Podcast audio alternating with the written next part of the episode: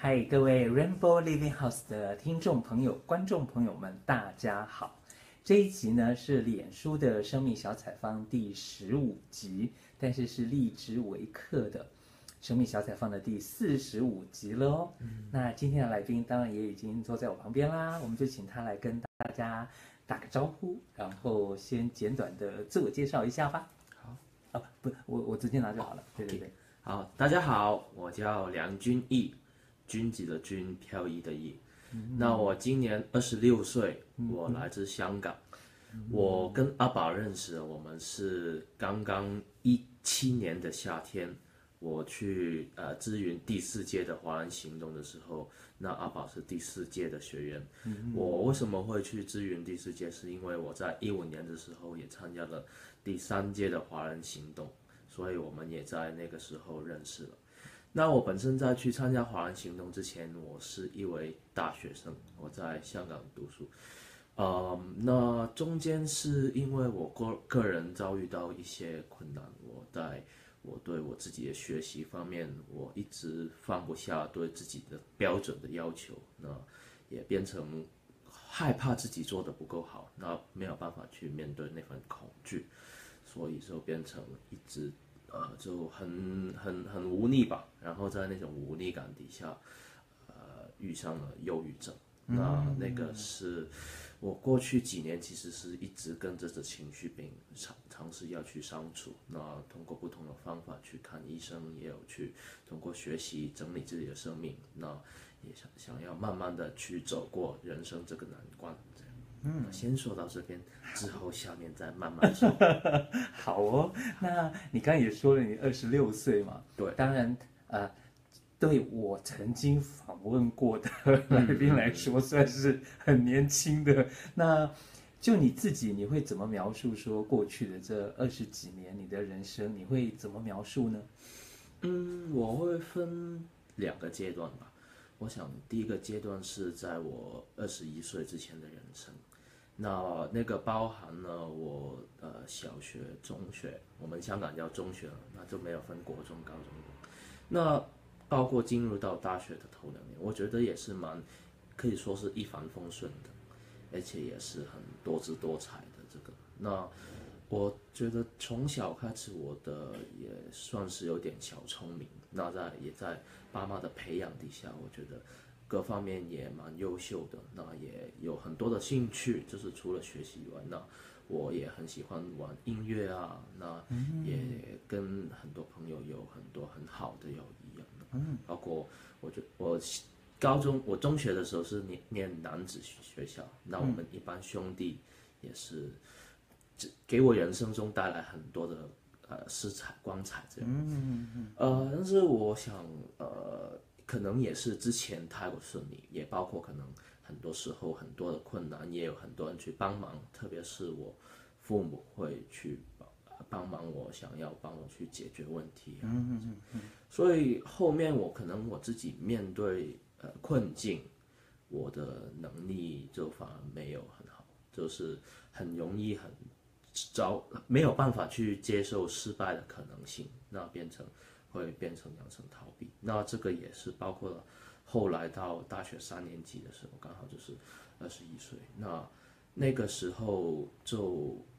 不知道怎么样去面对这些情绪底下，好像就跌进一个无底心心洞深深洞一样。嗯哼。那虽然过去几年是有呃康复的好几次康复的经验，也包括有机会在华人行动的当中有机会去分享。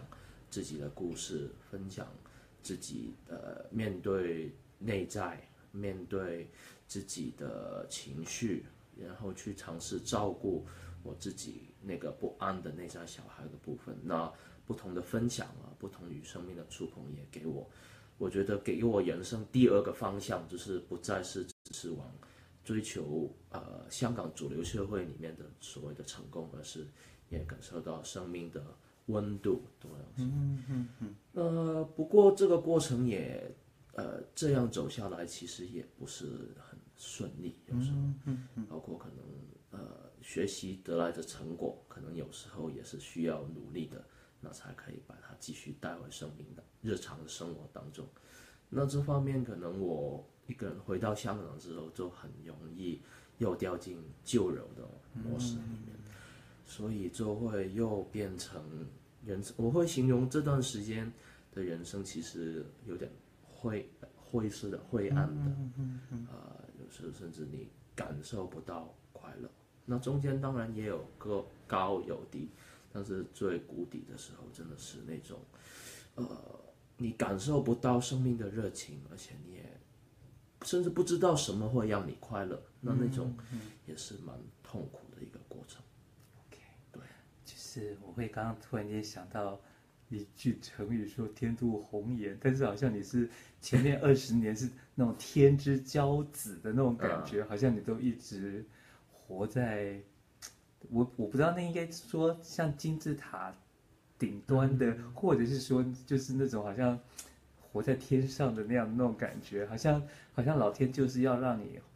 回到人间的那种感觉，然后让你去有多了一些的体会啊等等的。嗯，那那如果说真的真的就是以过往的，不管你的家人或是你的同学，嗯嗯嗯，你。有工作的话，也会有一些同事。那他们这些人都会怎么形容你这个人呢？嗯，呃，有几个方面吧。一个方面是他们都会形容我的思维啊、逻辑、嗯、那些也是很清晰，就是、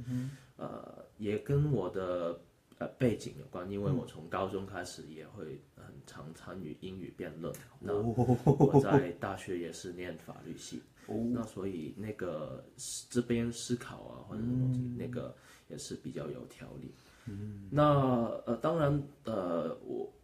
那个表达的能力，有时候那种情感的投放，也是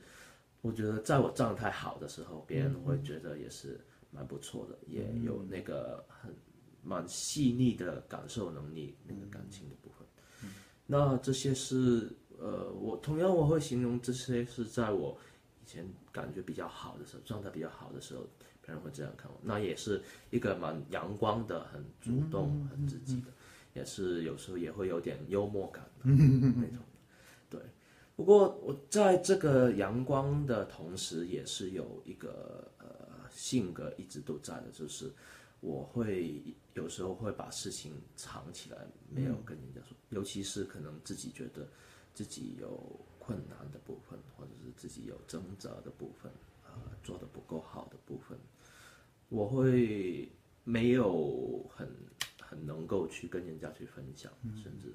都往自己心里去压。那这个是，其实在我呃遇上忧郁症之前，其实有也有一些朋友有这样跟我说过，那也有很多人会说有有困难多跟别人聊啊，这样。那其实我也会有。头脑里面知道的，也就是知道这些是对我自己好，但是好像当问题真的来的时候，或者当我真的遇到困难的时候，就真的会有想要躲起来的这个冲动。OK，好，那这一集要分享生命故事嘛？嗯、你会想要从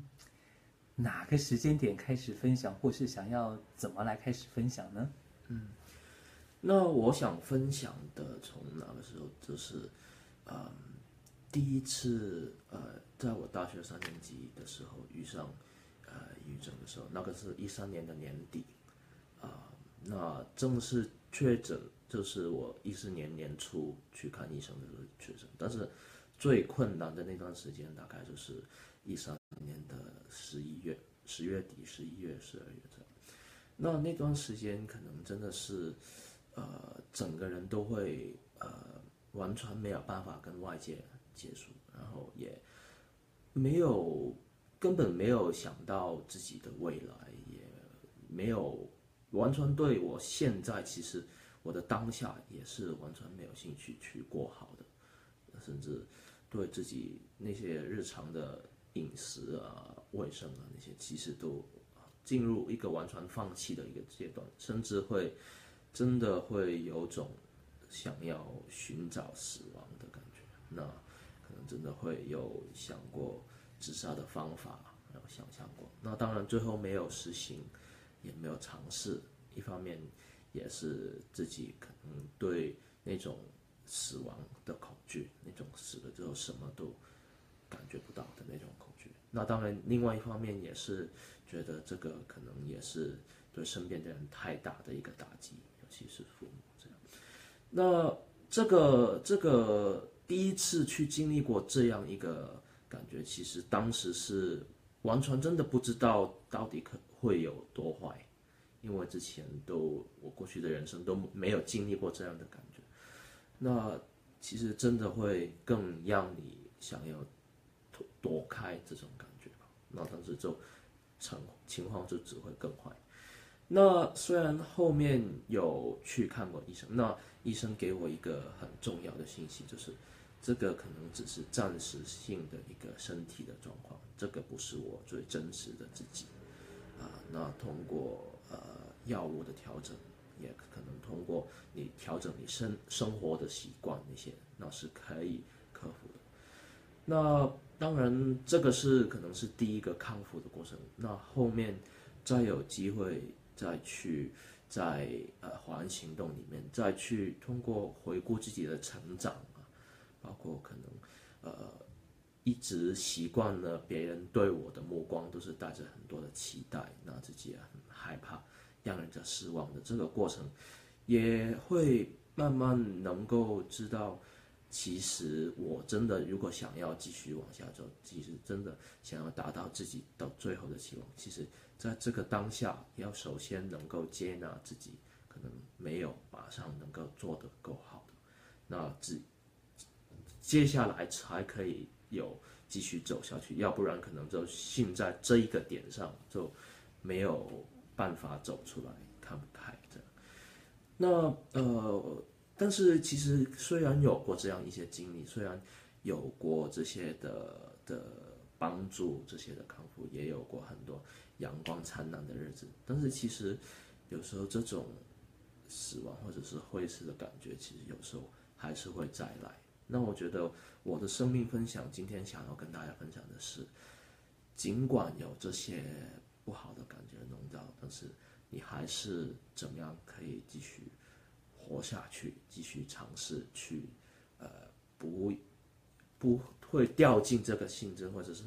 我会形容这种想法，有时候好像一个魔鬼一样，他去，他去诱惑你会走那个方向，但是你到底怎么样可以去，呃，对对他说，我看到，我知道你在哪里，但是我可能这一个时间点，你是我的一部分。但是，我觉得我的生命还是值得我去珍惜的。我的生命也不只是我自己的，我的生命也是老天爷的一个恩典。那我觉得，虽然生命有很多的困难，但是我想，这种就是生命是来自老天爷，来自于爸妈的赋予。那这种想法也是一直会让我追，就算呃。感觉感受力没有很好，就算看感觉人生还是很灰暗的，一直可能也看不到自己的未来要怎么走的时候，还是有办法，就是说，对啊，那老天爷给我生命，老天爷让我继续活下来是有他的意思，可能我这一刻还没有办法看得到，但是我继续努力的活下去，我继续抱着希望，就是说。总有一天我可以克服，总有一天我可以冲过来。那现在的我要做的就是，要努力的，就是跟他那个要保持一点距离，说，呃，我不会不承认你不存在，但是我会知道说，我可以跟你保持这样一个距离，我可以继续过我这样的生一个生活，大概是这样一个过程。OK，好那当然，我跟君毅碰面的时间也是在就是一七年，然后如果我没记错，七月二十一号那时候在广州。是对。那当然，你参加的是第三届，就一五年的华人行动。那你就呃，是不是可以从华山，就是第三届华人行动？嗯。呃，我不知道你会想聊。怎么会去参加？还是说会想聊说参加的过程当中有没有一些到现在还印象深刻的事情？有没有什么是可以分享的？那我那一年是一五年的三月到九月的一个过程。那我想要分享的也是中间呃，在这个旅程当中一些让我特别印象深刻的一些部分。那当然，首先是呃那个训练的行前训练的过程。那我们那一届是三月到四月是在马来西亚啊，首先有一个训练的过程。那呃是第一次真的很有系统的去结束，包括每天早上长时间的一个安静的过程。那我觉得那个过程也刚好，其实也是从自己从一个困难走出来的一个慢慢的过程。那呃，有这样一个呃机会去每天早上开始一天的活动之前，有这样一个静下来，然后拿着一支笔，拿着一个本，然后在一个很舒服一个海边的这样一个状态，那去可能想一下当天我们要想的一些主题要。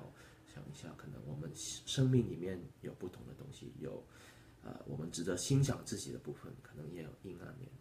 那这个过程其实真的是一个很，就是我觉得很珍惜。虽然，呃，我走走到会走到那一步，可能是因为生命遇到太大的困难，有时候觉得。要去参加华人行动，要去证明，但是我觉得也是一个很难得的一个机会，在那个当下那个环境，然后也有机会回到团体当中，回到我们华人行动二十个人的团体当中，有这样一个分享，这样一个过程，我觉得是一个我到现在也是很珍惜的一个过程。那当然到后面，你也是令让我会很珍惜的，就是跟其他生命的相遇。那我们田野服务也到呃不同的地方去，那当然大部分时间会在中国大陆。那我那个时候有机会到河北去服务，我们在河北是跟当地的修院啊，那呃主要的一个服务点是在黎明之家的一个孤儿院。那那边的那边很多的呃孩子，他们虽然说是孩子，但是有些可能已经二十几、三十岁。他们呃有些是一出生的时候就出现一个叫脑瘫的呃一个状态，嗯啊、对，那台湾叫做是脑性麻痹一个状态，那可能也会影响到他们的身体的能力。那也，我觉得在那个当下，我们有机会去呃跟呃一个特殊的生命去接触，那有机会呃感受到每个生命。不管他的状态是怎么样，他其实也是很渴望被聆听的一个过程。那当你愿意聆听的时候，可能对我来说也是有个，就是可能我们语言之间也是有点，呃，我说的普通话可能他还没有完全听明白。然后北北方那个儿化语，嗯，对，那甚至可能有时候是可能他的状态会影响到他的呃。发音，嗯嗯嗯，但是尽管在种种困难底下，如果你愿意去聆听，对方也是会一直很愿意去这样去表达。然后我觉得在那个聆听诉说的过程，我很深印象的就是，当他有这样一个窗口去呃分享去说的时候，其实你看到他的眼睛也是充满期待的，那也是一个让我很感动的一个过程，就是嗯。他们这，呃，让我就是有机会去这样触碰，然后他们会信任你，然后可能有机会把自己的一些对未来的恐惧，或者是可能呃很多跟日常人身边的相处的一些困难，这样去分享。我们可能认识没有多久，但是当我打开心，他们也打开心的时候，那这样一个交流的过程，我觉得。也是让我很印象很深很深的一个。那当然，我们一七年第四届的时候，好像你从七月二十一，在广州，嗯、后来也去了马来西亚跟台台湾。对，那当然也到了，我们也到了香港嘛。对对对对对对，所以呃，当然后来我们到深圳的时候，你有你有离开一阵子，但是其实后面两三个月几乎都一起在。嗯嗯嗯。对，那华。第三届 我们讲华山，第三届华人行动跟第四届这两届的话，都各给你什么样子的感受呢？嗯，那华第三届的话，我觉得给我一个很深的感受是，啊、呃，我是可以的。嗯，那包括其中一个可能很小的东西，但是对我来说也是很意义重大的事。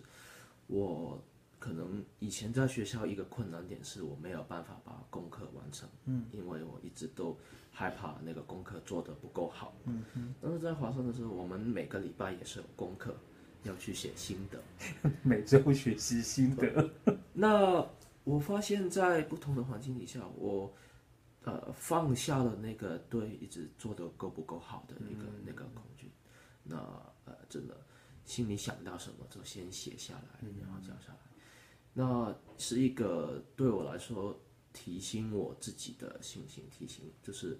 让我肯定自己的一个很好的能力。当然，我觉得也很。很感恩的就是写我写的呃心得，有时候也会有很多的回馈。嗯嗯嗯。那这样一个过程是让我印象很难忘的。那这个是华山，因为我在华师的时候就没有那么勤用功，没有写信的，就是也是跟随着，就是可呃可能有时候也会摆学长的架，没有。但是呃我那个是华山一个很重要的部分，在华师其实。刚好我那个时候的生命的状态是刚好大学毕业了，嗯嗯嗯，那也是一个思考自己前路的一个过程，嗯、那刚好又重新回到生命工作的团队当中，嗯嗯嗯、也让我再重拾对生命工作的热情，因为其实我在毕业之前已经有想法想要说，呃，全职投投进生命工作里面，嗯、那。也离开自己可能以前以前很熟悉的一个法律的专业这样，那我觉得第四届的时候就是有机会再这样回到一个呃团体当中，回到这个环境当中，那也包括很深印象的就是又重新见到两年前认识的很多的人，嗯嗯嗯、那也看到可能是呃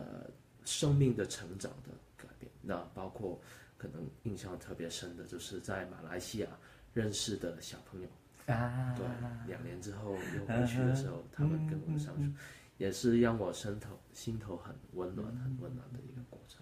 对，嗯、好，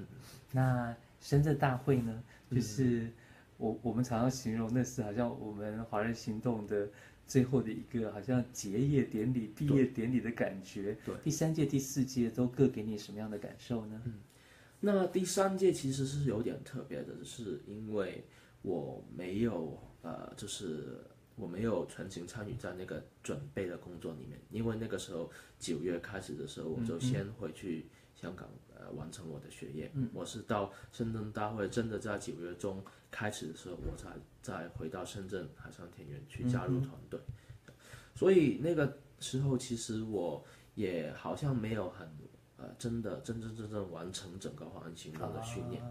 所以好像这次的话是第四届，也刚好给我这样一个机会，去、啊、呃参与在那个准备工作当中。嗯嗯嗯、那也包括这次负责的也会比较多，可能也特别有是，呃有去当忙帮忙翻译的部分。嗯、那这一届是因为国外的朋友来的比较多，所以。也有这样一个机会去当翻译，然后我发现几天下来，原来真的是会头脑很很累很累的一个过程。但是我觉得也很幸，也很有这个机会，其实也是很难的，因为我那个时候就跟着呃韩国的朋友，嗯，来自韩国道的总长的一个很资深的朋友，那其实之前也是认识他，那刚好这次就不只是可能。用翻译机，而是平常不管走到小组分享啊，或者是工作坊，嗯嗯、也有机会去这样陪呃跟着他一起，那当他的翻译这样。嗯、那也看到呃不同国籍的人，可能他呃同样的是去分享自己的生命，但是可能呃在韩国的文化里面，可能用英语表现。那对我来说，我会又感受到一个不同的情感。可能这个也跟自己要去当翻译，要准确的补足他的分享的啊那个意思，那个也有关系吧，也是一个很难得的体验。Okay. 那你还记得那四天中间两天的下午的工作坊，你参加的是什么工作坊吗？我那个时候是去参加心理剧，哦，龚老师的，龚老师的心理剧。OK，那有可以分享一下的吗？对，那呃那个，因为我在那个工作坊的时候，也是呃要一边去当翻译的部分，啊，对，所以我个人没有呃没有去当太多的辅教，或者是，但是也有一个个案让我很印象深刻的是，嗯、真的去看到去处理。跟爸爸的关系，在心理剧的场景当中，怎么样有机会去释放那个很、嗯、很压抑了很久很久的那个能量？那那个那个过程到后面那个疗愈的部分也是很很神奇的一个过程。嗯，对。就是第三届的时候，龚老师有去当外聘讲师，对对，那个时候其实你也已经有接触过了，对对对，那个时候也有机会接触过心理剧，也包括后面的部分，嗯、呃，龚老师也会到香港来去办一些心理剧的工作坊，对对对对对对对，对，OK，好，所以如果说我我记得，嗯，我们在香港的时候，是。你还有特别让我们对香港有。更深的一些认识，嗯，那有可能三五分钟分享一下，嗯，让我们更认识香港吗？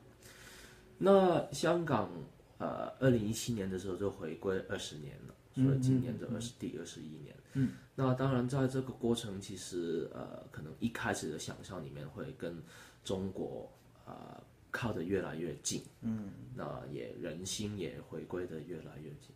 那也包括可能在回归之前，可能很多人也很期待回到祖国的这个，不再是在英国人统治底下。但是对我们这一代的年轻人来说，这个回归好像反而不是这么一回事，反而可能因为回归的前提当初是可能是，呃，一个尊重香港人的一个过程，一个高度自治，一个一国两制的过程。但是可能对年轻人来说，会感觉哦。好像北京的控制越来越严谨，这样。那当然，这个可能也会对很多香港人来说，对前途会有很多的担心。嗯，对。那包括不管是经济、经济还是政治，那我想那种恐惧感，包括可能是一整代人的那种无力感，有时候也是会笼罩整个年轻。那我觉得可能也走有一种危机，就是可能有些人会走向比较消极，甚至是极端的这个部分。那这个也是我们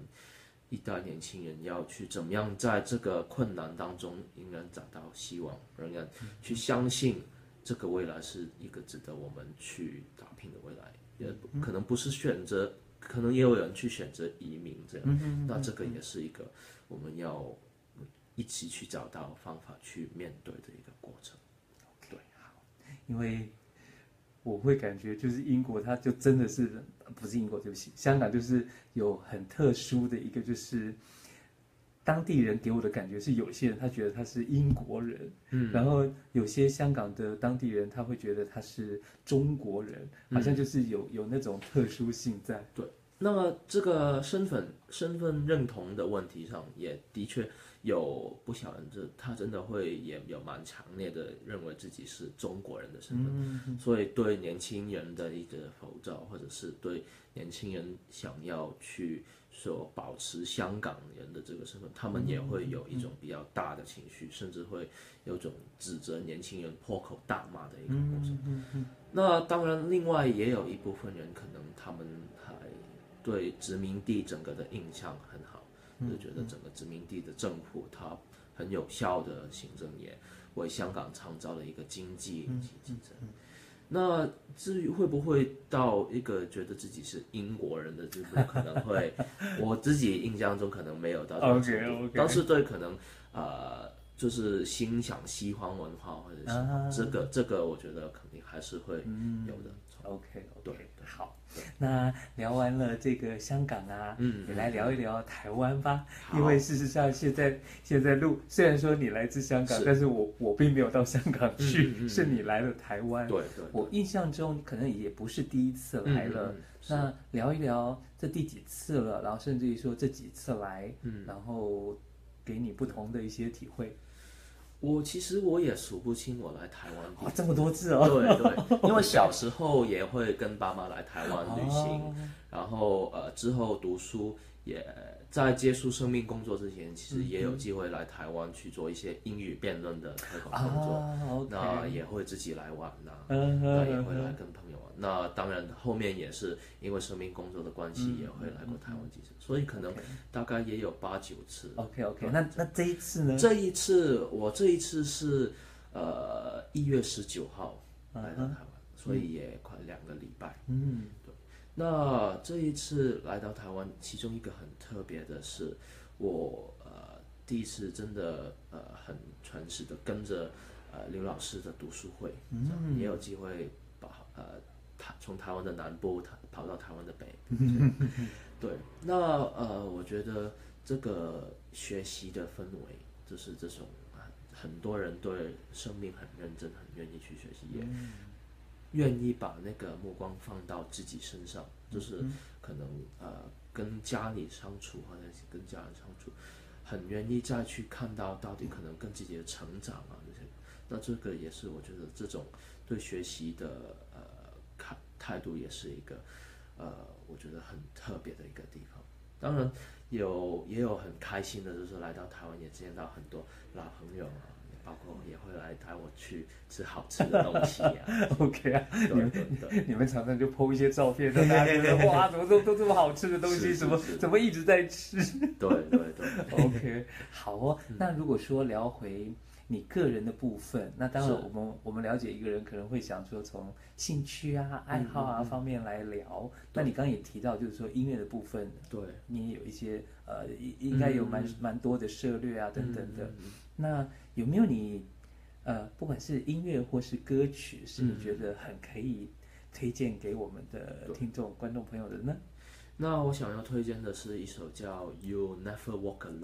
嗯，你永不会独行的一首歌。嗯那我会这么喜欢这首歌，其实是因为跟我的兴趣看足球有关。啊，那我喜欢的那个球队叫做利物利物浦，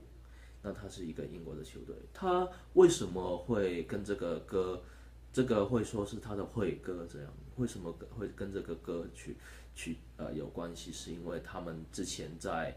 呃八零年呃八零年代末，它发生了一些很严重的一些。呃，球场灾难有死伤这样一个部分，嗯、那当然媒体当年有些不公平的报报道这样，那、啊 okay、变成这个歌曲是这个球会，它是对死难者的一个说，我们会永远与你同行这样，呃，也是一个对。正公益的追求，就是对要为这些死死难者平反的一个过程。